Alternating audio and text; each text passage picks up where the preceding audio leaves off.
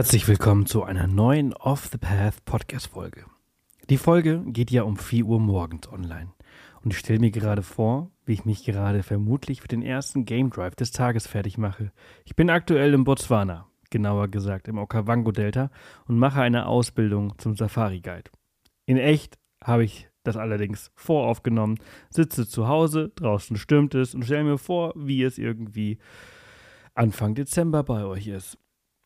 Ich bin sehr, sehr gespannt auf unsere Zeit in Afrika und glaube, es wird ein sehr geniales Erlebnis. Diese Folge dreht sich auch um Afrika, und zwar um Kenia, und zwar spreche ich mit Michaela. Sie war bereits mehrmals Gast hier im Podcast. Auf ihrem Blog michiumdiewelt.de nimmt sie ihre Leser regelmäßig auf ihre Reisen mit. Den Blog habe ich euch in den Shownotes verlinkt.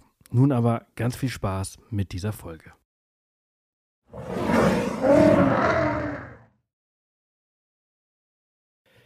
Halli, hallo, schön, dass du wieder da bist. Hallo, lieber Sebastian. Es ist eine Weile her, dass wir äh, miteinander gesprochen haben, haben wir gerade äh, herausgefunden. Du warst schon zweimal, also du warst einmal zu Gast und wir haben daraus zwei Folgen gemacht. Und ich freue mich sehr, dass du heute wieder da bist. Ja, ich freue mich auch mega. In der Zwischenzeit ist ja so einiges passiert. Äh, dein Leben ist äh, von deiner abenteuerlichen Weltreise ein bisschen mehr in strukturierte Bahnen äh, wieder zurückgewechselt, aber du lässt das Abenteuer halt immer offen und beziehungsweise du stürzt dich wieder ins Abenteuer. Und deshalb bist du heute da, denn vor fast genau einem Jahr bist du wieder losgezogen nach Kenia ein Land, was ich persönlich gar nicht kenne, schon viel Tolles gehört habe und ich habe sehr viel in deinem Blog äh, darüber gelesen und freue mich sehr, dass wir heute äh, ja, darüber sprechen. Genau, ja, ja, vor einem Jahr war das ziemlich genau, dass ich wieder los bin. Mhm.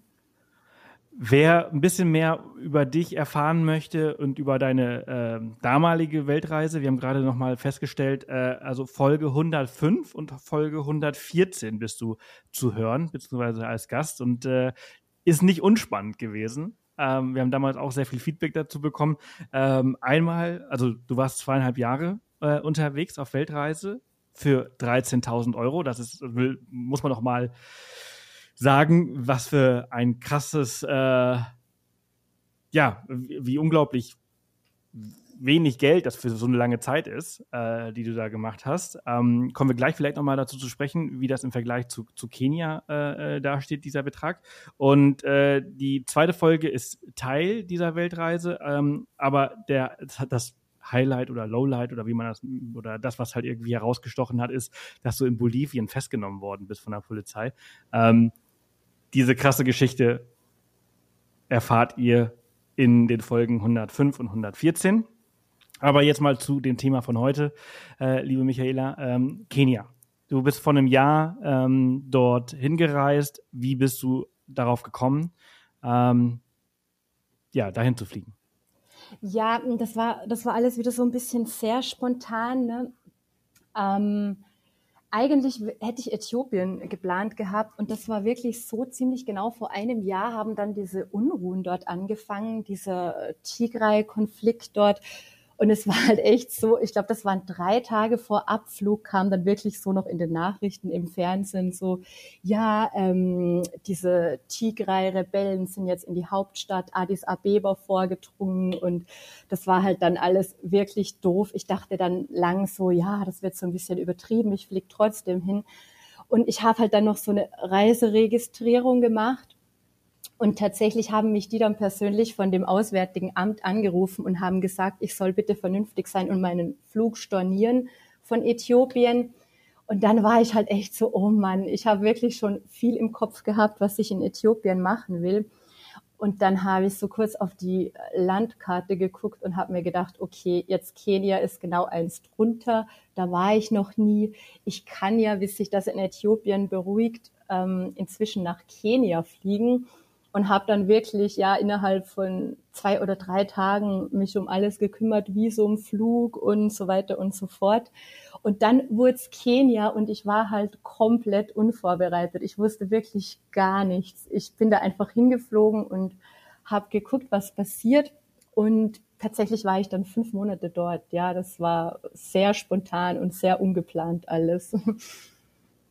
Ja, also für alle, die äh, nicht wissen, was in Äthiopien gerade los ist, äh, da herrscht aktuell ähm, quasi der zweite Bürgerkrieg äh, im, im Land. Äh, ist relativ komplexes Thema, ähm, aber auf jeden Fall ein Ort, der total unsicher ist. Ähm, ich weiß, dass äh, wenn man zum Beispiel mit Ethiopian Airlines fliegt, dass alles noch safe ist, umsteigen in äh, Addis Abeba, aber halt das Reisen im Land selbst, ähm, ja, aktuell unterlassen werden sollte. Ähm, für dich ging es halt eben dann äh, nach äh, Kenia. Ich würde jetzt vermuten, ähm, ich weiß es eigentlich auch, Nairobi, da bist du gestartet äh, und hast ein paar Tage erstmal äh, dort verbracht. Was, also du bist ja schon oft in Afrika gewesen. Ähm, was, was fasziniert dich so sehr an, an, an, an Afrika? Ja, ich, ich glaube, das ist halt vielleicht auch, weil das damals auf meiner richtig langen Reise, wo ich über zwei Jahre dann gereist bin, das war wirklich so mein erster Kontinent. Und ich hatte halt auch riesen Schiss und alles und riesen Angst. Ne? Ich meine, wenn man Leuten erzählt, man fliegt nach Afrika oder reist nach Afrika alleine als Frau, das ist halt oft schon so ein bisschen, na, da hört man dann viele so Horrorgeschichten. Und ich war halt so krass positiv überrascht. Also ich war halt in Ostafrika vorwiegend und im südlichen Afrika. Und ja, ich habe ich hab mich absolut verliebt in, das, in die Menschen und in das Land dort. Und ich glaube, ich mag einfach auch gerne so diesen Kulturschock, ne, wenn ich irgendwo hinkomme und einfach alles so komplett anders ist. Ne, diese, ja, ich, ich mag das extrem gern. Und natürlich, was ich auch cool finde, ist so von unserem Luxus, sage ich mal, oder uns geht's ja doch recht gut in Deutschland, Österreich, in der Schweiz, einfach in so ein simples Leben dann einzutauchen. Na, ich bin dann auch wirklich gerne so ein bisschen am Land und in den Dörfern unterwegs und ich finde das einfach extrem spannend, dann zu gucken, wie Menschen dort leben, wie sie auch glücklich sind. Ich meine, man darf das jetzt auch nicht so überromantisieren. Die haben natürlich auch ihre Probleme, aber einfach auch diese unglaubliche Lebensfreude, die dort ausgestrahlt wird, obwohl die für uns ja alle, so wie wir das oft nennen, arm sind, ne? was sicher auch nicht alle sind. Ich meine, das ist immer so eine Definitionsfrage, wann fängt arm an. Ne? Aber das hat mich einfach irrsinnig fasziniert und ich, da ist halt so ein Abenteuergeist in mir erwacht, ne? so das zu tun, was sich andere nicht trauen, dorthin zu gehen, wo nicht jeder hingeht und das ist halt auch so das, was ich am Reisen so liebe. Ne? Ich bin jetzt niemand, der so die Touri-Hotspots abklappert oder sich in den Städten aufhält. Ich bin schon eher jemand, ich guck, wie komme ich da ein bisschen so in diese Gebiete, die ab vom Schuss sind, da wo nicht jeder ist und da müssen auch nicht unbedingt Touristen rumlaufen. Also ich finde das sehr cool, wenn ich einfach dann von Einheimischen umgeben bin und einfach so in ihr Leben eintauchen kann, genau. Ja, ähm, du also ich meine, du lebst jetzt aktuell, du kommst aus Österreich, du lebst in der Schweiz. Ja. Ähm, und äh, also jetzt zum Beispiel auch diese Reise und auch die Reise davor, das ist ja wirklich, du bist ja wirklich richtig krass in das Land eingetaucht. Also, das heißt krass. Also du bist einfach sehr, sehr in das Land eingetaucht. Ähm, eine sehr extreme Art des, des, des, äh, des Off-the-Path-Reisen beziehungsweise in eine Kultur einsteigen. Äh, nicht im negativen Sinne, äh, im positiven Sinne. Ähm, zum Beispiel hast du auch äh, in einer Flüchtlingsunterkunft zum Beispiel geschlafen, Couchsurfing in, Flüchtlings, äh, in einer Flüchtlingsunterkunft.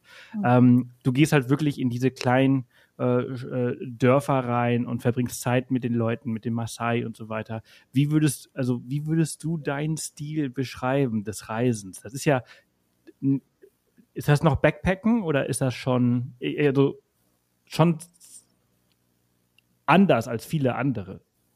Ja, ja, ja, ich meine, Backpacking ist ja mittlerweile ein Riesentrend. Ne? Ich weiß noch, als ich damals nach sechs Monaten Afrika nach Costa Rica kam und jeder war dort einfach, gefühlt jeder war dort Backpacker, wo ich mir dachte, ach du lieber Himmel, das ist halt, äh, ja, das ist jetzt nicht so unbedingt das, was ich dann so cool finde, weil dann habe ich wieder das Gefühl, jetzt bist du eine von Tausenden, die da irgend so ein, die halt da so mit der Masse läuft. Ich mag das halt schon gerne so ein bisschen weg von der Masse, ich mag einfach dieses Abenteuer, ne, wenn so ein bisschen der Abenteuergeist in mir erwacht. Und ja, der Stil, also ich reise sicher ziemlich low budget, also ich versuche wirklich eher mit geringem Budget, aber halt auch aus dem Grund, weil ich es lieber habe, wenn ich reise, dass ich dann so ein bisschen halt wie die Einheimischen reise ne? und nicht so jetzt abgehoben irgendwo in meiner in meiner Bubble lebe. Das ist halt oft auch so bei vielen diesen hm, ja, normal Backpackern, dass die dann oft im Hostel sind, mit anderen Reisenden, dann eine Tour buchen, mit einem Guide und die kommen dann oft gar nicht so richtig krass in das richtige Leben dort rein ne? oder mit den Einheimischen in Verbindung. Und ich finde es halt dann schon cool, wenn ich so ein bisschen, also wirklich bei den Einheimischen bin. Also ja, ich würde es einfach als Low-Budget Backpacking beschreiben. Ich weiß auch nicht, wie man das sonst noch so nennen kann ich gucke halt, dass ich mit, mich mit einheimischen Transportmitteln fortbewege und ich bin halt jemand, der wirklich sehr, sehr langsam reist. Das hat sich halt auch erst auf meinen Reisen rauskristallisiert, ne? weil mit schnell Reisen kann man eigentlich gar nicht so reisen wie ich. Man muss halt irrsinnig langsam reisen und gerade diese Orte, die so ein bisschen ab vom Schuss sind, die findet man meistens auch erst, wenn man viel Zeit mitbringt, ne? wenn man sich so wirklich von Ort zu Ort vorarbeitet und guckt, wie komme ich da hin und wo gibt's noch versteckte Orte und genau. Also wenn ich in Städten bin, mache ich dann auch viel so mit Couchsurfing und so. Das ist dann halt auch immer noch recht praktisch, weil die Einheimischen oft dann vielleicht noch irgendwo Verwandte am Land haben oder irgendwelche Tipps haben für so geheime Ecken, sage ich mal. Und genau, also so ungefähr würde ich meinen Stil beschreiben, ja. Mhm. Also das, was du gerade sagst, das, da stimme ich dir übrigens äh, komplett so ein. Ne? Also wenn man halt äh, richtig eintauchen möchte, dann muss man halt Slow Travel machen. Und ich erinnere mich noch sehr gut an meine Zeit früher, als ich angefangen habe zu reisen, als ich so viel in Asien unterwegs war. Äh, vor allem, weil es halt eben Low Budget äh, sein musste und, und, und Südostasien ja schon immer auch sehr günstig gewesen ist. Dann kommst du wirklich durch das Gespräch mit den Einheimischen vor Ort auf Orte, die du sonst nicht auf dem Plan hast. Heutzutage, wo wir halt sehr viel reisen, aber halt kürzere Reisen machen, da muss ich entweder sehr, sehr viel Vorarbeit leisten, also sehr, sehr viel recherchieren, um besondere Orte zu finden, um dann vor Ort relativ schnell zu reisen. Ähm, ja, oder aber ich mache es halt eben genauso wie du sagst, äh, langsam. Denn äh, wenn man jetzt nur so zwei Wochen Zeit hat, um ein Land zu bereisen, wie Kenia, was jetzt mehr oder weniger so ein normaler Urlaub wäre, zwei, drei Wochen, dann, dann ist es fast unmöglich, so super low budget das, das zu machen, weil man ja auch sehr viel sehen möchte. Du warst auf der Reise, warst du wie lange jetzt unterwegs? Fünf Monate, ne? Ja, ziemlich genau fünf Monate, ja, genau. Ja, und ähm, du hast gerade Couchsurfing angesprochen. Ich, ich liebe Couchsurfing, ähm, weil du halt vor allem, wie du es schon sagst, halt mit den Leuten halt vor Ort äh, in Kontakt kommst. Ähm, wie ist deine Erfahrung in äh, Kenia gewesen? Also in Kenia ist es teilweise natürlich so, wenn man jetzt ein bisschen ab vom Schuss ist, ist es wirklich schwierig, ähm, Hosts zu finden. Ich hatte halt in Nairobi dann Couchsurfing-Hosts, ne, die, mir, die mir auch wirklich gute Tipps gegeben haben. Aber es war dann schon hin und wieder echt irgendwas dabei, wo ich mir gedacht hätte, wow, das ist irgend so ein Ort, den findest du in keinem Lonely Planet. Es waren dann oft echt so ein bisschen auch Sachen dabei, die echt mega spannend waren. Also wie gesagt, ich war ja da in dem ähm, in dem Flüchtlingslager in Kakuma. Das war halt schon, also ich hätte nie gedacht, dass ich mal in einem Flüchtlingslager Couchsurfen würde. Und ich meine, ich wusste das halt am Anfang auch gar nicht, weil ich ähm, bin da recht in den Norden gereist von Kenia, weil ich schon wusste, da im Norden ist jetzt nicht mehr viel mit Tourismus. Das ist Wüste, das ist trocken, das ist ja ziemlich ab vom Schuss da oben alles und das hat schon ziemlich lang gedauert, bis ich da hochgekommen bin mit den öffentlichen Verkehrsmitteln. Das war halt auch wirklich so eine komplett andere Welt. Ne? Also das war dann quasi im Nordwesten von Kenia, genau, also westlich vom Turkana-See und da tauchst du halt dann echt in eine ganz krass andere Welt ein. Da laufen dann plötzlich Leute so also von so diversen Stämmen. Ne? Also oben ist halt der Stamm der Turkaner, die sind halt total traditionell gekleidet, die laufen da rum und, und halt nicht als Show für irgendwelche Touris, weil da oben, da habe ich wirklich gar keine Weißen gesehen, also wirklich wochenlang nicht. Außer genau, außer eine Missionarsfamilie, bei der ich mal geschlafen habe. Das ist halt dann wirklich ja, und ich bin da eigentlich dann auch wirklich nur hoch, weil ich in Kakuma einen Couchsurfing-Host gefunden habe. Und ich, ich habe dann eben noch kurz recherchiert auf Google, wo ist Kakuma, was ist Kakuma? Und da stand halt, ja, Kakuma ist eines der größten Flüchtlingslager auf der ganzen Welt mit 200.000 Flüchtlingen an der Grenze zum Südsudan. Und ich dachte, ja, ja, spannend, dass da jemand auf Couchsurfing ist. Und dann habe ich mir halt wirklich gedacht, das ist bestimmt jemand, der ähm, für so eine NGO arbeitet oder für so ein Hilfsprojekt. Ne? Aber ich habe mich dann auch nicht mega viel bei dem informiert. Ich habe dann einfach gesagt, ich guck mal, dass ich da irgendwie raufkomme in den Norden. Der hat mir noch ein paar Tipps gegeben. Dann habe ich eben in der nächstgrößeren Stadt von Kakuma tatsächlich auch noch Couchsurfing-Hosts gefunden. Das waren eben ukrainische Missionare, bei denen bin ich dann auch noch kurz geblieben. Da konnte ich dann auch zum Glück noch Gebäck abladen, damit ich dann ähm, in Kakuma nicht so viele Sachen dabei habe. Ja, und die meinten dann auch schon so, ähm, was machst du in Kakuma? Das ist alles Wüste dort, da leben 200.000 Flüchtlinge, da darfst du eigentlich gar nicht rein als Besucher. Und ich dachte mir, ja, komisch, ne? Und dann hat mir mein Host, der hieß äh, Jonathan, der hat mir dann am Morgen, als ich gesagt habe, so, ich bin jetzt in Lot, war, ich würde heute nach Kakuma aufbrechen, dann hat er plötzlich noch so gemeint, ja, hör mal, Besuche sind eigentlich verboten im, im Flüchtlingslager. Das sind jetzt ganz viele Polizeikontrollen. Äh, sag einfach, du besuchst da jemanden, aber du wirst das Lager nicht betreten. Und dann hatte ich halt richtig krass Schiss, weil ich mir gedacht habe, oh Mann. Aber aber ich fand es auch irgendwie mega cool. Ne? Ich dachte mir, wow, das klingt jetzt wieder richtig nach Abenteuer. Und dann war das halt natürlich eine, eine kleine Challenge, da auch einen Transport hinzufinden. Also es gibt ja da nicht so direkt öffentliche Verkehrsmittel. Das war dann so ein, ja, so ein, ich weiß nicht, wie man sagen soll, vielleicht so ein Warentransport war das. Die haben auch Waren dorthin transportiert, aber nehmen dann auch immer Leute mit. Und dann saß ich in so einem Fünfsitzer mit, wir waren dann insgesamt 13 Leute. Also auf der Vorderbank saßen vier. Ich saß mit vier anderen auf der Rückbank, also zu fünft und vier so vom Stamm der Turkaner saßen dann noch im, im Kofferraum und zwei lebendige Ziegen noch am Dach. Und so ging es dann los Richtung Kakuma. Ne? Und ich war halt richtig aufgeregt und da kamen dann auch Polizeikontrollen ich glaube, die ersten zwei, da war nicht viel. Ich glaube, ich musste einmal meinen Pass herzeigen. Und dann bei der dritten, das war wirklich dann am Eingang zum Camp, da hielten wir dann recht lang. Die haben dann auch alles ziemlich genau inspiziert. Und ich habe dann noch so gehört, wie der Polizeibeamte mit dem Fahrer viel geredet und gelacht hat. Und ich habe dann ein paar Mal so das Wort Musungu gehört, das die ja dort für Weiße quasi benutzen oder für Touristen einfach. Und dann haben die wieder gelacht, haben mich angeguckt und dann sind wir weitergefahren. Dann dachte ich mir, okay. und, und dann ging es weiter und dann kamen wir wirklich ähm, in Kakuma an, also so am Rand dieses riesigen Lagers. Und dann waren wir am Busbahnhof und ich weiß noch, dass eine Frau, die eine ganz alte Frau, die mit uns im Auto war, hat mich dann immer noch so an der Schulter gezogen und irgendwie mir so, wollte mich so fragen, ob alles gut ist, ob ich weiß, wo ich hin muss oder ob es mir irgendwie noch helfen sollte. Und noch ein anderer Mann hat gefragt und ich dachte mir dann so, okay, ich weiß auch nicht. Also ich habe gesagt, ich werde ich werd abgeholt. Also der Jonathan hat gemeint, er holt mich vom Busbahnhof ab. Er war aber leider nicht da.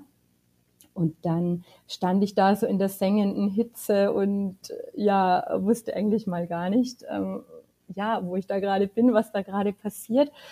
Und zum Glück war dann so ein bewaffneter Mann, der saß da unter so einem Baum im Schatten, der hat mich dann sofort so hergewunken, der konnte auch so ein bisschen Englisch, der hat gesagt, hey, setz dich hier in den Schatten, was machst du hier, wirst du abgeholt? Und ich habe dann gesagt, ja, ja, ich werde gleich abgeholt und der war halt dann mega lieb. Ja, und ein paar Minuten später kam dann auch schon Jonathan mit dem Moped an, war super lieb, hat mich abgeholt, wir sind dann zum Camp gefahren und ich musste dann halt rausfinden, dass der tatsächlich ein Flüchtling war aus dem Kongo. Und der wohnt, also das, äh, das Flüchtlingslager Kakuma ist in vier Camps aufgeteilt, also Kakuma 1 bis 4 und er wohnte im ersten Camp, beziehungsweise eigentlich außerhalb des Zaunes vom ersten Camp, weil Jonathan, ja, der hat es halt irgendwie geschafft, sich so mit diversen Online-Jobs so ein bisschen Geld zu verdienen und er hat gemeint, wenn man quasi im Camp wohnt, sind die Unterkünfte halt gratis. Ne?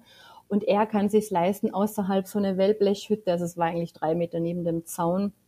Und er muss dann dafür, ich glaube, 30 Dollar zahlen im Monat, hat er gemeint. Und dafür ist er jetzt nicht direkt im Camp drinnen. Und, und dann war ich halt ein paar Tage in dem Flüchtlingslager und also das war eigentlich eine mega krasse Erfahrung, wo ich mir so denke, wow, das, und das mit Couchsurfing, ne, das hätte ich mir eigentlich nie gedacht. Und eben, also man kann dann wirklich auch solche Sachen erleben. Und ich habe tatsächlich dann auch noch ein paar anderen kleinen Dörfern auch geschlafen über Couchsurfing. Einmal war das wirklich auch ohne Strom bei einer Familie. Das fand ich auch noch ganz spannend. Aber also meine Erfahrungen waren eigentlich durchweg sehr, sehr positiv mit Couchsurfing, ja. Ja, also das, ich finde das eine total krasse Geschichte. Mal ganz kurz nochmal zu, zu Jonathan. Ähm, der lebt, du hast gesagt, er lebt außerhalb des Camps für, für 30 Dollar. Äh, was muss man sich unter einer Unterkunft für 30 Dollar außerhalb des Flüchtlingslagers vorstellen? Also ich habe Bilder auf, auf deinem Blog gesehen. Ähm, vielleicht kannst du das mal ähm, ja, erzählen. Also ich glaube, man muss sich das so vorstellen, vielleicht wie so Slums von so Großstädten oft. Ne? Es sind so Wellblechhütten, also die sind, also es sind eigentlich ja oft so Holzhütten, meistens mit Wellblechdächern oder auch, manchmal glaube ich, waren das auch so ein bisschen so Lehmhütten, genau. Es war eine ziemlich kleine Unterkunft, die er hatte. Ich weiß jetzt nicht, wie, also es hatte gerade halt seinen Bettplatz eigentlich. Und es ist halt da wirklich auch so, dass eine Frau eigentlich nicht bei einem Mann schläft. Er hat mich dann tatsächlich bei seiner Nachbarin untergebracht, der Abi, bei der habe ich dann geschlafen. Genau. Und das ist halt wirklich so ähm, Hütte an Hütte quasi. Es gibt dann in pro Nachbarschaft immer so eine Toilette, also so eine Art Plumpsklo, da wo die ganze Nachbarschaft hingeht. Ne? Es gab dann Wasser so stundenweise am Tag. Also ich glaube, die hatten so zwei Stunden am Tag Wasser. Das war aber auch wirklich eine braune Brühe, sage ich mal, die da aus der Leitung kam. Also die konnte man ungekocht auf gar keinen Fall trinken. Ne? Das muss man halt dann ewig lang kochen, hatte aber auch so einen leicht salzigen Geschmack aber die haben halt wirklich nichts anderes. Ne? So waren so ein bisschen die Unterkünfte und die haben halt dann echt in der Zeit, wo es Wasser gab, das halt in Kanister abgefüllt, damit die nachher noch irgendwie sich waschen können oder so. Und ich, für mich das Schlimmste war halt echt, also es gab halt auch Strom, auch nur stundenweise. Ich glaube, das waren eine oder zwei Stunden am Tag, konnten die Strom haben. Also im Lager selber, glaube ich, hatten die meisten Häuser gar keinen Stromanschluss. Da gab es dann so ein paar so äh, Orte wie, ich weiß nicht, so eine Art kleine Restaurants oder so, wo die dann Strom hatten, wo dann die Leute hinkamen und ihre, wenn die Telefone hatten, dann aufgeladen haben. Genau. Und für mich schlimm war halt echt hauptsächlich die Hitze da oben, weil in diesen Wellblechhütten und in diesen Wüsten, es ist einfach unglaublich heiß. Und ich habe wirklich in der Nacht ja fast, eigentlich fast gar nicht schlafen können. Also die Abi hatte sogar noch ein Moskitonetz für mich, aber das hatte halt auch mehr Löcher wie Netz und ja, es war, also ich glaube, ich war drei Nächte dort, vier Tage oder so irgendwie, aber es war, es war für mich extrem hart, einfach wegen dem Schlafen auch und so. Aber es war halt auch so krass spannend und ja, genau. Und es war halt auch, also auch vom Essen her ist es ziemlich eintönig, weil da oben wächst halt gar nichts. Also so Obst und Gemüse kennen die Leute eigentlich nicht wirklich, gibt's nicht wirklich. Die essen halt dann ihr Ugali, ne? das ist dieser Maismehlbrei, der ist in ganz Ostafrika ziemlich verbreitet und meistens mit Bohnen oder so Chapati und trinken halt dazu Chai, ne? da mischen sie halt ihre, ihr dreckiges Wasser mit ein bisschen Milch meistens. Also Ziegen gibt's halt auch da oben und Kamele. Und mit Tee und ganz viel Zucker. Ne? Das ist eigentlich so das Hauptnahrungsmittel der Menschen da oben. Hm. Und, ähm, ja. Weißt du, ähm, warum ist äh, Jonathan äh, nach Kenia äh, geflohen aus dem Kongo? Ja, es war ein bisschen komisch, weil er hat mir das am Anfang auch gar nicht so gesagt, dass er Flüchtling ist. Ich, ich weiß nicht, hat er sich dafür geschämt oder wollte er das einfach auch nicht so sagen? Das hat er mir wirklich dann erst am letzten Tag, habe ich ihn dann wirklich mal ganz explizit gefragt, Jonathan, bist du als Flüchtling hier? Und er hat dann halt gesagt, äh, ja, er hat einen Flüchtlingspass und hat mir den halt dann auch gezeigt seinen Flüchtlingspass und dass er damit irgendwie auch in Kenia reisen kann. Er darf halt nur nicht zurück in den Kongo. Aber er hat mir nicht explizit gesagt, warum, weil ich weiß, dass seine Familie, auch seine Geschwister noch im Kongo sind und er die jetzt eigentlich auch nicht besuchen kann. Aber er irgendwie schon fünf oder sechs Jahre dort gelebt hat. Also die Leute leben halt teilweise da echt schon in der zweiten Generation dort. Ich glaube, das Lager wurde 1992 aufgemacht für Flüchtlinge vom Südsudan. Und mittlerweile sind halt da wirklich Somalis und ähm, eben viele vom Kongo auch und von Uganda und Äthiopien eigentlich sind die meisten Flüchtlinge. Aber ich muss sagen, ich bin generell so ein bisschen, ähm, ja, mir tut es ein bisschen leid, dass ich nicht mehr gefragt habe zu der Zeit dort, aber ich glaube, ich war einfach generell so geflasht von allem, dass ich mir so ein paar Sachen, die ich eigentlich gerne gewusst hätte, im Nachhinein nicht gefragt habe, ja. Ja, okay. Ja, ich kann mir vorstellen, wie, wie überfordernd das doch eigentlich auch ist. Ne? Also wie, wie hast du deine Tage dort verbracht? Ähm, also du hast dann bei bei ihr geschlafen, mit ihm die Zeit verbracht, aber vier Tage. Ähm, ich, ich glaube, du, du bist dann gegangen, weil du halt einfach so wirklich einen äh, krassen äh, Schlafmangel gelitten hast, ne, durch die ganzen Moskitos ja. und der Hitze. Ja, also ich war wirklich so körperlich, ich hatte das Gefühl, ich hatte dann irgendwann auch Angst, dass ich krank werde, weil mich auch so viele Moskitos immer gestochen haben. Ne? Die haben ja dann auch so oft so Malaria-Ausbrüche da oben und ja, also wir sind ins Lager gegangen. Ne? Ich habe natürlich gesagt, ich würde mega gerne das Lager von innen sehen und habe dann auch noch so gefragt, kann ich da mein Handy mitnehmen oder besser nicht? Und die meinten, also Jonathan und seine Freunde meinten so, nee, nee, gar kein Problem. Und ich fand es noch echt spannend. Wir sind durch dieses Lager gegangen und ähm, die Leute haben mich schon angeguckt, aber jetzt nicht irgendwie extre mir extrem viel Beachtung geschenkt. Und Jonathan hat dann auch noch so gemeint, naja, die manchmal kommen ja schon Hilfsorganisationen und die glauben mit ziemlicher Sicherheit, ich bin von der Hilfsorganisation und gehe da gerade durch oder so. Und ja, es war halt spannend. Dort haben die dann auch so eigene Restaurants. Wir waren dann im somalischen Viertel in so einem Somali-Restaurant. Dort haben wir somalischen Kaffee getrunken und dann waren wir noch im kongolesischen Viertel. Dort haben wir kongolesisches Essen gegessen. Also es war, ich fand das mega spannend. Ne? Und natürlich ist überall viel Dreck und viel Mist. Dann außerhalb vom Camp war noch so ein Fußballplatz. Da haben die Kids so den meisten Tag Fußball gespielt. Dann sind wir auch noch mal so ein bisschen außerhalb von diese Camps, ne, in so ein kleines Dorf gewandert. Dort wo, also da ist so ein kleines Turkaner-Dorf. Die wohnen da in ihren Manyatas heißt das. Also das sind so Strohhütten auch äh, ganz traditionell und äh, Jonathan hat halt gemeint, wir sollen ein paar Süßigkeiten mitnehmen, dann können wir uns das Dorf sicher angucken. Ist halt was, was ich eigentlich nicht so gerne mache. Ne? Das ist halt so dieses typische Bild, jetzt kommen die Weißen und verteilen hier Süßigkeiten, aber ja, gut, haben wir dann so gemacht sind in dieses Dorf gegangen und die haben natürlich dann auch gleich so gefragt, die Leute, hast du Spenden mit für uns? Und ich musste dann halt sagen, nee, ähm, ich bin eigentlich nur Reisende und würde euch einfach gern besuchen und so. Das war dann aber auch okay für die Leute. Die Kinder haben sich über die Süßigkeiten gefreut und die haben uns dann auch ihre Manjatas quasi von innen gezeigt und genau, das haben wir dann an einem Tag gemacht und an einem anderen Tag haben wir uns dann auch nochmal ein Moped ausgeliehen und sind zu so Bergen in der Nähe, in der Nähe von Kakuma gefahren und sind da zum Sonnenuntergang raufgewandert. Und sonst, ja, die Leute, die sitzen einfach viel in ihren Hütten, vor ihren Hütten, die haben nicht wirklich was zu tun. Es ist gerade um die Mittagszeit einfach un unglaublich heiß. Also man kann da eigentlich auch nicht viel machen.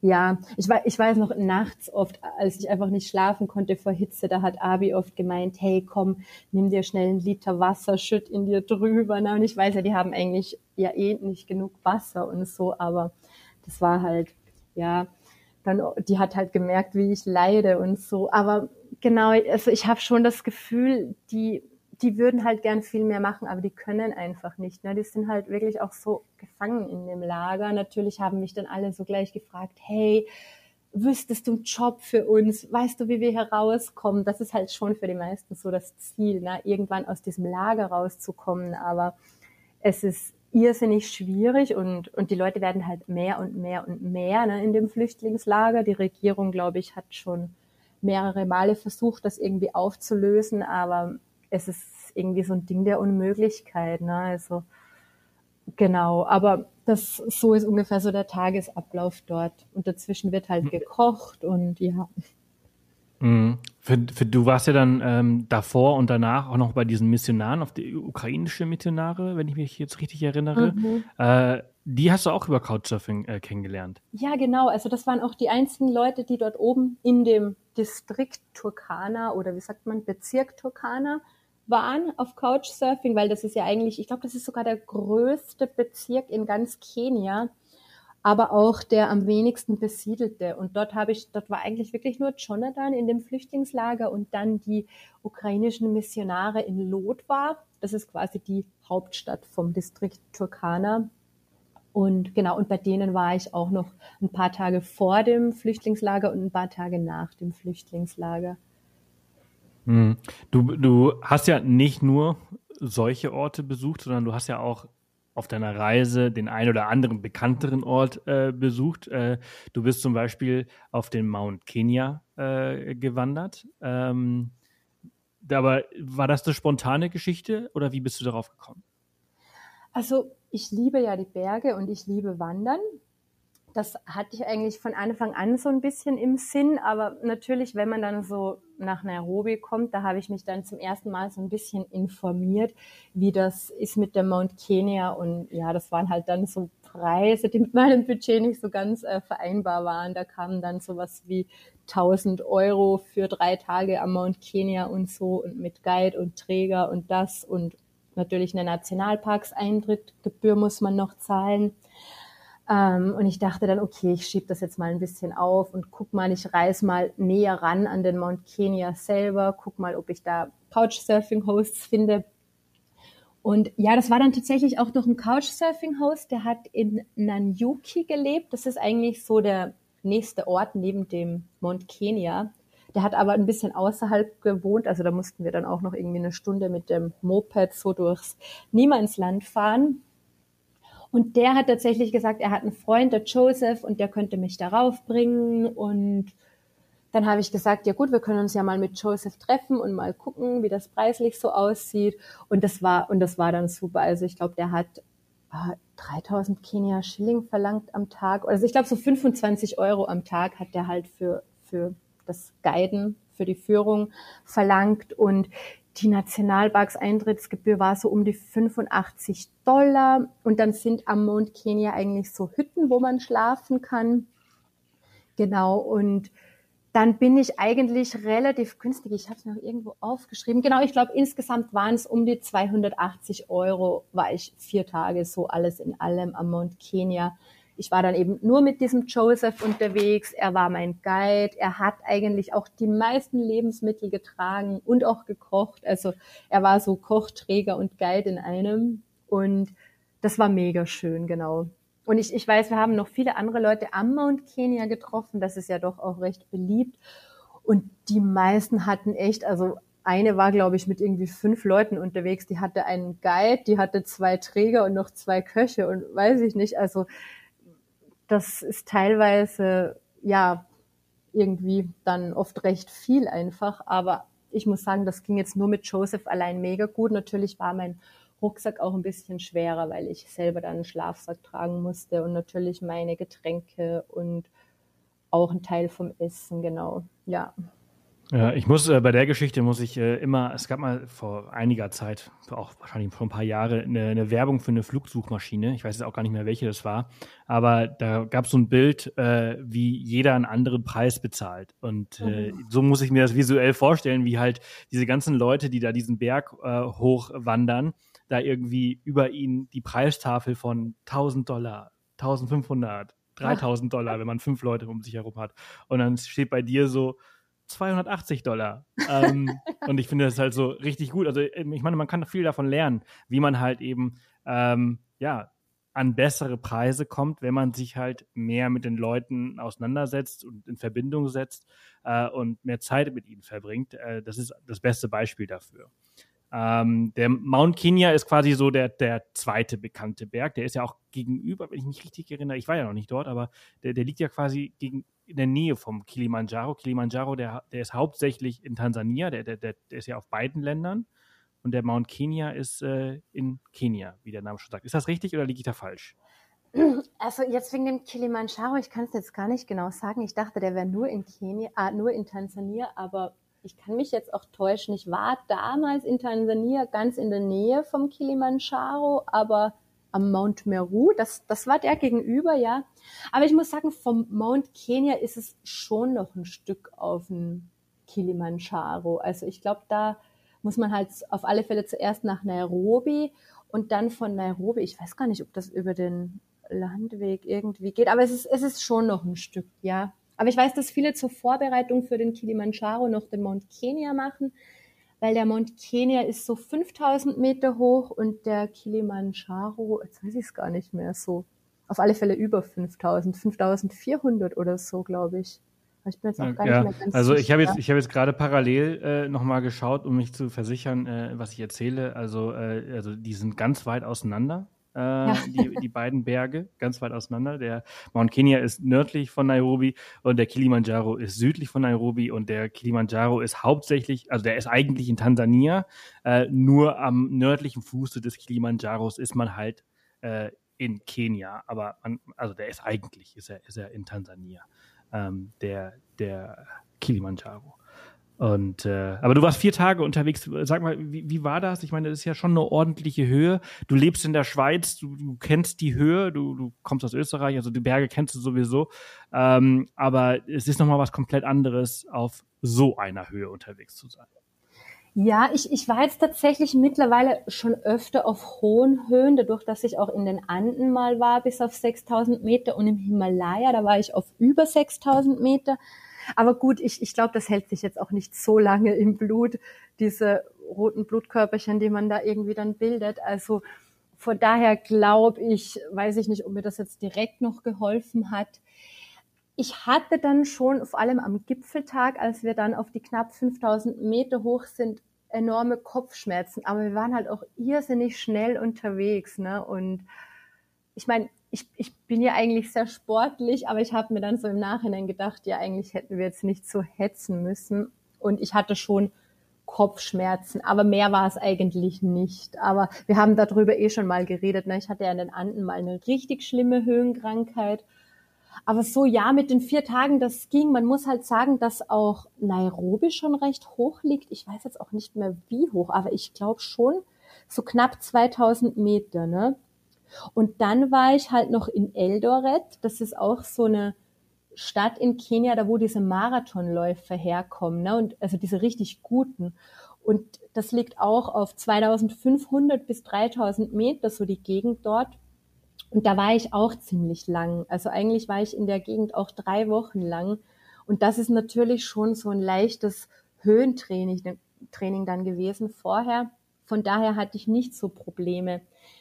Und ich habe zwar viele andere Reisende kennengelernt, aber alle nur vor dem Gipfeltag, danach eben nicht mehr, weil wir danach eine recht unbekannte Route nach unten genommen haben. Jetzt kann ich dir auch nicht sagen, wie es denen allen so ging dann, aber ich glaube, man muss schon so ein bisschen vorsichtig sein mit der Höhe. Also ich glaube, so ab, ab 4000 Meter kann man schon eine ordentliche Höhenkrankheit dann ausfassen, ja. Naja, absolut. Und ich bin so froh, dass du das, äh, das also ich meine, du hast ja in, in Südamerika äh, die Höhenkrankheit gehabt und da nicht. Äh, und äh, ich, ich bin froh, das zu hören, weil also mir ging es so richtig, richtig dreckig in Südamerika. Und Line liegt mir schon seit Jahren äh, in den Ohren und sagt, oh, ich würde so gerne den Kilimanjaro hoch, Kilimanjaro, Kilimanjaro. Und ich so, nee, ich kann das nicht. Ich kann mit Höhe nicht. Weil Höhenkrankheit, nochmal zum Verständnis, hat ja überhaupt nichts mit der Fitness zu tun. Äh, also ich bin relativ fit, du bist super fit ähm, und trotzdem kann man halt die Höhenkrankheit haben. Ähm, das hat einfach irgendwie, ja, rote Blutkörperchen äh, und so weiter irgendwas damit zu tun. Und äh, ja, finde ich auf jeden Fall cool. Vielleicht, vielleicht überlege ich es mir nochmal. Ähm, was hast du noch so gemacht? Also, ich meine, ich habe, du hast so unglaublich viele Geschichten in diesen fünf Monaten ja. äh, erlebt, äh, die wahrscheinlich nicht alle in eine Folge passen. Ich erinnere mich an eine Szene, äh, wo du beinahe gekid gekidnappt worden bist, dachtest, dass du gekidnappt worden bist, am Ende nicht wirklich gekidnappt worden bist. Äh, äh, was davon ist jetzt richtig, was ist jetzt falsch? Also wie ist das zustande gekommen? Was ist da passiert? Ich weiß, ihr wart irgendwo in, an einem See, ne? Genau, das war jetzt auf der anderen Seite vom Lake Turkana. Also der Lake Turkana ist ja ein riesiger See im Norden von Kenia. Der geht da schon Richtung Äthiopien. Also in Äthiopien gibt's ja, ich weiß nicht, ob du das schon mal gehört hast, dieses Omo-Tal, wo diese ganzen krassen Stämme wohnen und so. Und die münden, also im Omotal, die Flüsse münden alle in diesen Lake Turkana. Das heißt, diese Gegend um den Lake Turkana in Kenia, das sind auch irrsinnig viele solche Stämme, die quasi von ähm, Äthiopien runtergewandert sind. Ne? Und von daher war das für mich einfach eine irrsinnig spannende Gegend. Und ich wollte dann noch mal mh, östlich, genau, östlich vom Turkanersee raufreisen, aber da habe ich so viele Warnungen bekommen, dass ich dann echt Schiss bekommen habe. Und dann habe ich mal auf Couchsurfing so einen öffentlichen Trip gepostet. Na, da kann man ja dann gucken, ob man irgendwie Reisegefährten findet. Und da hat sich dann tatsächlich so ein ähm, Inder gemeldet, der hieß Kailash. Und ich habe mir dann gedacht, okay, ich gehe das Risiko ein und also, dass ich mit einem Fremden darauf reise, weil ich kannte ihn ja noch nicht. Aber ich dachte, allein mache ich das jetzt nicht, weil ja, ist halt, ist halt noch, ich finde noch irgendwie noch mehr risky alleine als mit jemandem. Und dann habe ich mich eben mit Kailash getroffen. Wir sind dann dort in den, in den östlichen Norden von diesem See gereist. Und das ist halt eine irrsinnig spannende Gegend auch. Also da denke ich mir auch, oh, ich wäre da gerne so viel länger geblieben, wenn halt nicht wieder diese Hitze gewesen wäre. Das ist halt dort diese Chalbi-Wüste heißt die dort und ja, halt irrsinnig heiß. Und Marsabit ist die Stadt da oben und von dort kann man, also von dort kann man dann eigentlich nicht mehr mit irgendwelchen öffentlichen Verkehrsmitteln weiterreisen, weil es die halt auch nicht gibt.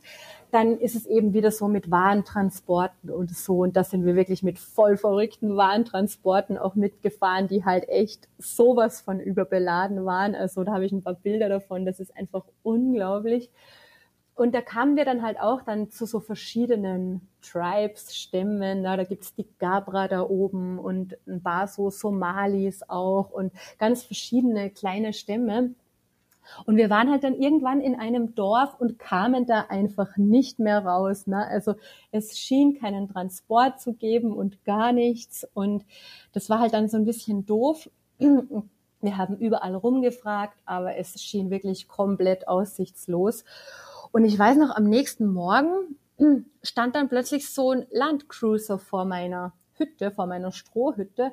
Und dann war so ein Typ drin, der meinte dann so, hey, hör mal, ihr wollt doch äh, wieder zurück nach Marsabit. Ähm, ich würde da zufällig gerade hinfahren. Und das kam uns halt irrsinnig komisch vor, aber es war halt eh unser einziger Ausweg. Der Typ war halt so ein bisschen, wie soll ich sagen, schmierig. und wir dachten so, ja, der sieht jetzt nicht so mega vertrauenswürdig aus, aber gut, und ja, da waren dann wieder so ein bisschen ein paar komische Zufälle. Wir sind dann mit dem, ähm, ach genau, was ich noch sagen wollte, da oben die Warentransporte haben alle bewaffneten Escort, weil es in der Wüste so viele Banditen gibt, die die Warentransporte immer ähm, über, also die die regelmäßig überfallen. Das heißt, in jedem Warentransport, wo wir mitgefahren sind, war immer ein bewaffneter Escort, also so ein Typ mit einer mit einem riesen Maschinengewehr mit uns ähm, an Bord. Genau, und dann meinte der Typ so, ja, wir holen jetzt noch ähm, an der Polizeistation eben einen so einen Polizisten mit einer Waffe ab, der uns begleitet und dann geht's los. Und dann haben wir einen Polizisten abgeholt und dann ist er noch an so einem Restaurant stehen geblieben und das war lustigerweise genau das Restaurant, wo wir am Vortag waren. Da haben wir halt wieder Bohnen mit Chapati gegessen, weil was anderes gibt's da oben eh nicht. Und ich weiß noch, der Typ wollte uns so mega übers Ohr hauen mit dem Preis. Und dann hatte Kailash so ein bisschen einen Streit mit dem, mit dem Besitzer von dem Restaurant. Und genau da hat der uns halt wieder hingebracht. Und plötzlich hieß es dann irgendwie, ja, der Besitzer von dem Restaurant fährt auch mit. Und dann, war wieder, dann dachten wir, oh mein Gott, das ist ja, das ist ja gerade ganz schräg, aber gut. Und dann saßen wir halt mit dem Polizisten, mit dem Fahrer und mit dem komischen Mann, mit dem Besitzer vom Restaurant in diesem Landcruiser und sind dann so mal quer durch die Wüste gecruised. Und auf einmal meinte dann der Fahrer so, hört mal, ihr müsst jetzt kurz fünf Minuten oder zehn Minuten aussteigen, ich komme gleich wieder, ich muss was irgendwo was holen. Und der, ähm, der Mann vom Restaurant ist auch mit uns ausgestiegen. Es war so ein kleiner Militär-Checkpoint mitten in der Wüste. Da war eigentlich nur so ein, ein kleines Hüttchen. Und da waren auch zwei so bewaffnete Männer und die sprachen aber auch kein Englisch. Und dann war der Fahrer weg. Und ich und Kayla, blöd wie wir sind, haben zwar unsere, unser Handgepäck quasi, also ich habe meine Handtasche mitgenommen, da war auch mein Handy drin, aber das komplette Wasser, na, man braucht da oben extrem viel Wasser. Wir haben extra so einen 5 Liter Kanister Wasser gekauft. Das war halt alles im, im Landcruiser. Und der war dann weg und ich habe noch so gescherzt und habe gesagt, du Kailash, der kommt jetzt sicher erst in einer Stunde zurück. Aber nach einer Stunde war uns dann halt nicht mehr zum Scherzen, weil der war immer noch nicht da. Und irgendwann kommt dann ein anderer Landcruiser an, ne? und ich und Kailash hatten halt blöderweise das Geld auch bei dem anderen drin. Und dann ist der alte Opa zu den anderen Landcruiser hin und ist da einfach eingestiegen. Und wir wollten dann auch noch hinrennen und fragen, ob er uns mitnimmt. Aber dann habe ich so gesagt, du Kailash, wenn der andere kommt, der hat ja unser ganzes Gepäck und unser Geld, wir können ja nicht einfach abhauen. Ja gut, dann haben wir gedacht, na gut, dann warten wir noch. Dann vergingen drei Stunden, dann vergingen vier Stunden und wir haben halt extrem Durst schon gehabt. Wir sind schon fast ausgetrocknet und haben immer wieder mit diesen Männern von dem Militärcheckpoint zu reden versucht, aber die haben wirklich null Englisch verstanden, wirklich gar nichts. Die haben immer nur so gegrinst und irgendwann dachten wir dann so, okay, der Mann kommt nicht mehr mit unserem Gepäck, na, der hat das jetzt natürlich geraubt, ist ja klar. Und dann haben wir uns halt so gefragt, aber was passiert jetzt mit uns, na? Also ich meine, wir dachten dann irgendwie, ja, vielleicht sind wir so in der Art gekidnappt, na? Wir sind jetzt hier, die scheinen uns nicht zu verstehen, die haben uns auch eigentlich überhaupt keine Beachtung gegeben. Und dann haben wir halt plötzlich richtig Schiss bekommen. Ne? Und dann haben wir gedacht, okay, wir haben jetzt noch das Handy da. Es hat leider nicht für Internet gereicht, weil dort keine Internetverbindung war, aber wir hatten so einen ganz leichten ähm, Empfang. Na, dann hat Kailash mal angefangen, den internationalen Notruf anzurufen ne, und hat da mit irgendjemanden, weiß ich nicht, diskutiert und ich habe halt auch die ganze Zeit gedacht, hey, was kann ich machen? Wie kommen wir da raus? Und dann ist mir eingefallen, dass mein Couchsurfing-Host in Nairobi, das war so ein, ich sag mal, so ein erfolgreicher Geschäftsmann, so ein, der hatte ziemlich viel Kontakt mit den Obrigkeiten in Kenia. Dann habe ich mir gedacht, hey, der hat alle Connections, die es nur gibt. Ich, ich rufe jetzt den mal an. Und der hat dann tatsächlich ähm, abgehoben. Und dem habe ich dann meine Situation geschildert und der kannte zum Glück dann auch so ein paar von den hm, höheren Polizeiposten in Kenia, die haben dann sofort den Polizeiposten in Marsabit informiert, also in dem Distrikt, wo wir gerade waren.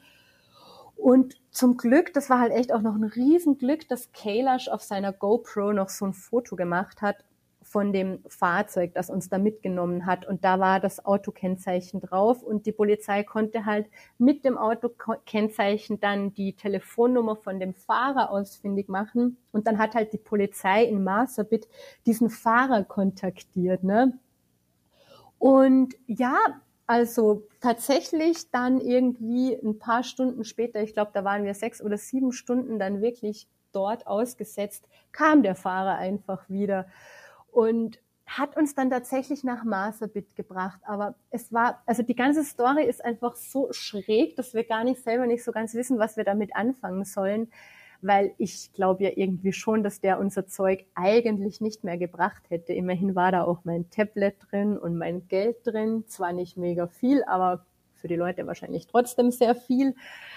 Und der Rucksack war auch nicht mehr so in der gleichen Ordnung. Also als ich den aufgemacht habe, ich habe mal geguckt, ist das Tablet noch da, ist das Geld noch da? Es war noch da, aber es war alles nicht mehr so ganz, wie es vorher war. Könnte natürlich auch durch die, durch das Gerumple in der Wüste sein, durchs Fahren, aber ich glaube ja schon, der wäre einfach abgehauen mit den Sachen. Aber dadurch, dass ihn dann die Polizei kontaktiert hat, hat er halt Schiss bekommen, ne? weil, weil die halt Gott sei Dank mit dem, mit dem Kennzeichen dann die Fahrer, also den Inhaber des Gefährts ausfindig machen können. Und das war halt schon so eine Story, wo wir da echt stundenlang saßen und irgendwie so gedacht haben, okay, jetzt ist es soweit, jetzt, jetzt müssen wir, jetzt brauchen wir einen ausgeklügelten Plan, dass wir da wieder rauskommen, weil ich glaube, wir, wir sind jetzt einfach ausgesetzt oder, oder gekidnappt, ne, je nachdem.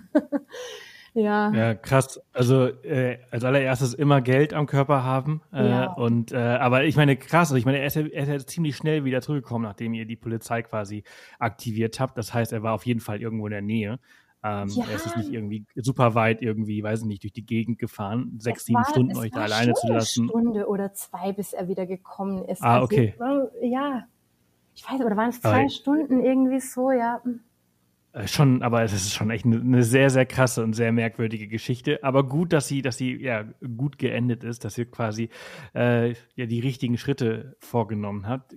Keine Ahnung, was ich in so einer Situation gemacht hätte. Ähm, das ist schon echt ein bisschen, bisschen spooky. Aber wir sind relativ relaxed geblieben, ne? weil ich muss auch, ich, ich weiß dann noch, ich habe dann auch noch meinem Papa so über, über WhatsApp meinen Standort geschickt ich meine, das ist erst eigentlich erst viel später angekommen, weil wir eigentlich gar keine Verbindung hatten und haben noch so dazu geschrieben, du, ich bin gerade hier, nur falls was wäre. Ich wollte mir auch nicht irgendwie Angst machen, aber ich habe gedacht, ich muss einfach jetzt alles machen, solange wir noch Akku haben, dass irgendwie jemand weiß, wo wir sind ungefähr. Ne? Und eben diese ganzen Wüstenbanditen, die es dort scheinbar gibt. Aber wir waren eigentlich relativ relaxed, ja. Und ich habe auch, also ich war ja eigentlich mit dem Gedanken, wir, wir wir werden da wirklich nicht mehr abgeholt, ne? Aber es, es ging. Also wir sind jetzt nicht völlig ausgeflippt. Das hat mich echt noch gewundert. Aber wir waren auch irrsinnig müde und erschöpft einfach von der Hitze. Ich glaube, wir konnten da auch gar keine großen Emotionen mehr zeigen irgendwie, ja. Ja. Ähm, lass uns mal ein bisschen weitergehen, äh, Richtung Süden, äh, Grenze Tansania, ähm, genauer gesagt Masai Mara. Ihr habt auch eine Safari dort gemacht. Äh, ich meine, ich meine, ihr habt ja auch vorher, ohne eine Safari zu machen, schon richtig viele Tiere gesehen, ne?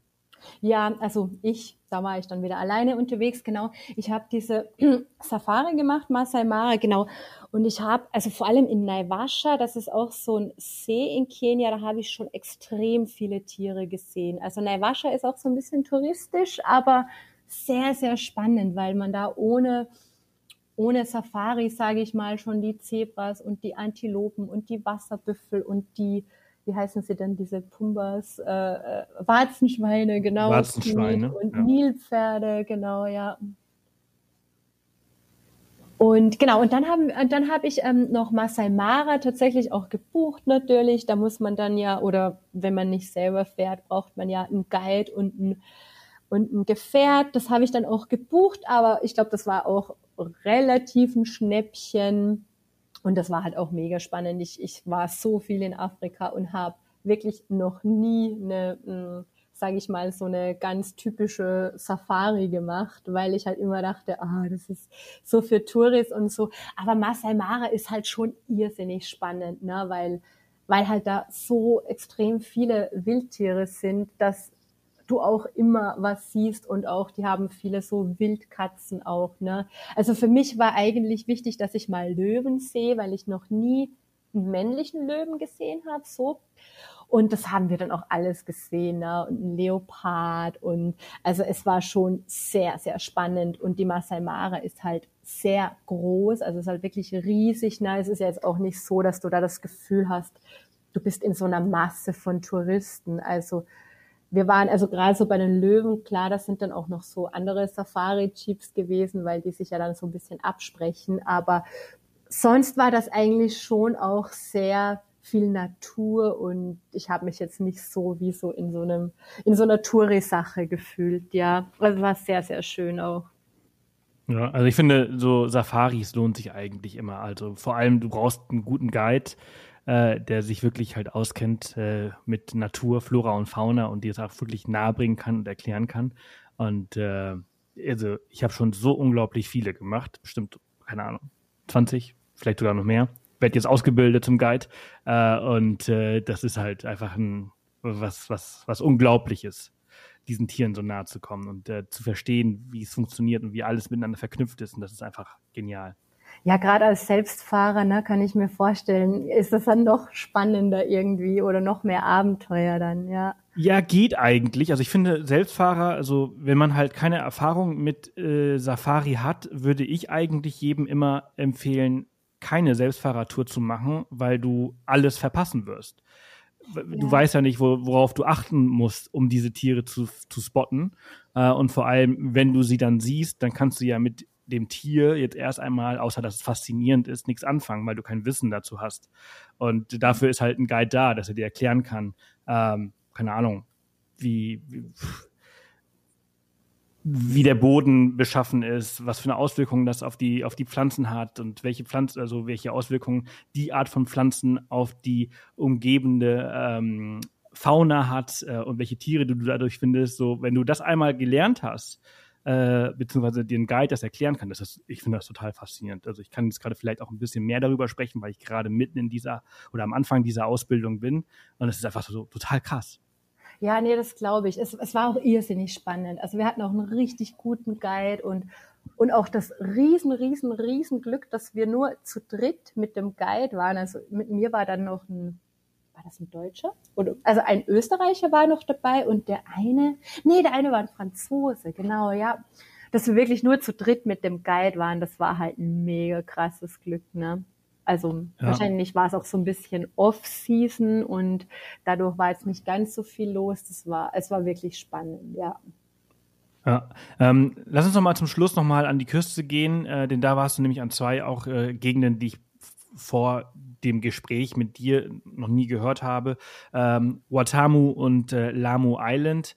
Ähm, ich habe auch so ein bisschen in, in, in, deinem Blog halt darüber gelesen, wie du da hingekommen bist, was du da gemacht hast und wie das aussieht. Und das sieht ja wirklich zauberhaft aus. Diese Strände, diese weißen Strände, langen weißen Strände, äh, sieht ja genial aus. Ähm, Kannst du da noch mal ein bisschen zu erzählen?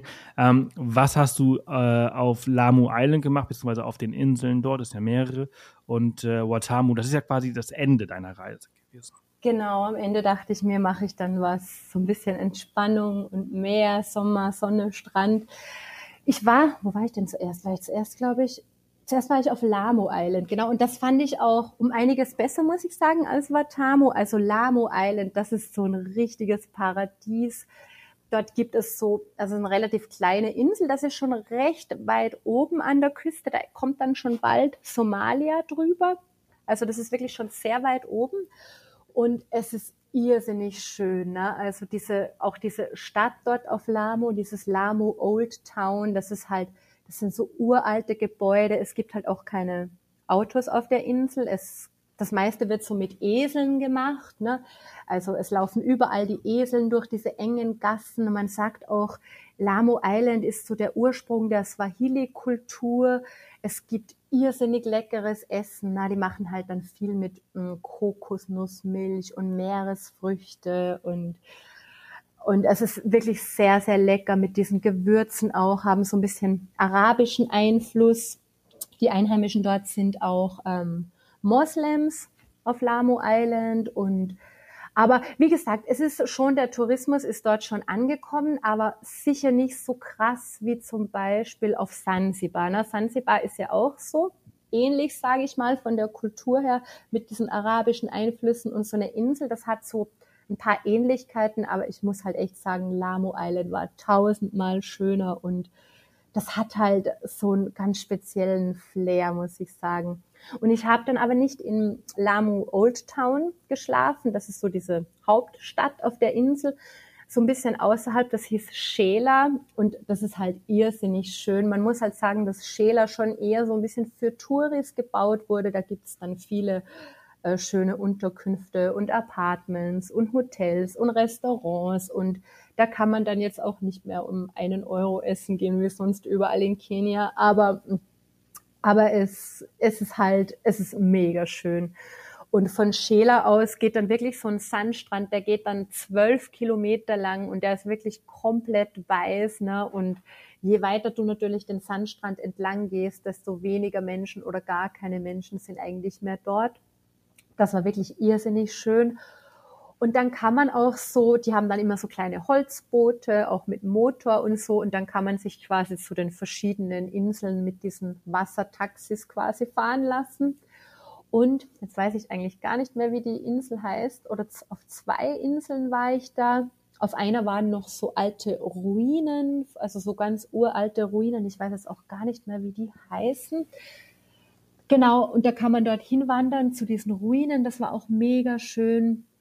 Und generell, also ich glaube, Lamo Island, das ist so, wenn jemand so Sonne, Strand sucht, ich glaube, das ist so das Allerschönste, was Kenia zu bieten hat, weil je weiter du dann irgendwie in den Süden kommst, wo dieses Mombasa dann auch, auch ist oder so Diani Beach und so, das ist halt sehr, sehr, sehr touristisch schon dort, aber auch wunderschön, ne?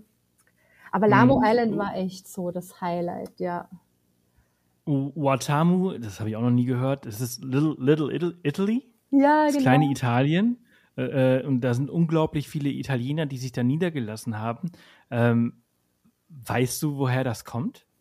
Nee, also ich habe auch so ein bisschen recherchiert, da haben sich einfach irgendwann mal die Italiener niedergelassen. Ich, ich konnte das auch nicht so ganz rausfinden, warum, aber da gibt's italienische Eisdielen, da sagen die Einheimischen nicht, ähm, keine Ahnung, hello oder so, wenn sie dich grüßen oder how are you, sondern plötzlich alle ciao, ciao.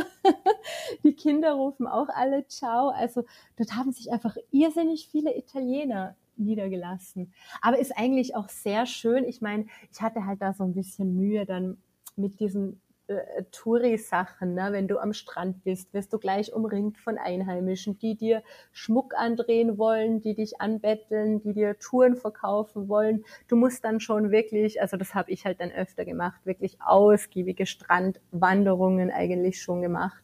Und dann kam ich auch wohin, wo jetzt nicht mehr waren. Aber das ist halt schon, ne, das ist halt dann in diesen Touri-Gegenden mehr so, dass du da wirklich so ein bisschen belagert wirst teilweise. Das hat mich schon gestört. Aber ich hatte ja ein kleines Bungalow gemietet, das war auch in der Anlage. Wir hatten auch einen eigenen Pool und da konnte man eigentlich schon relaxen und es ist wirklich sehr, sehr schön dort. Auch, also die Strände sind wirklich weiß und gleich am ersten Tag habe ich dann am Meer so kleine Babyhaie sind dort herumgeschwommen und die Unterwasserwelt ist auch irrsinnig schön. Die haben auch so einen kleinen ähm, Marine-Nationalpark dort. Also es ist wirklich mega, mega schön, ja.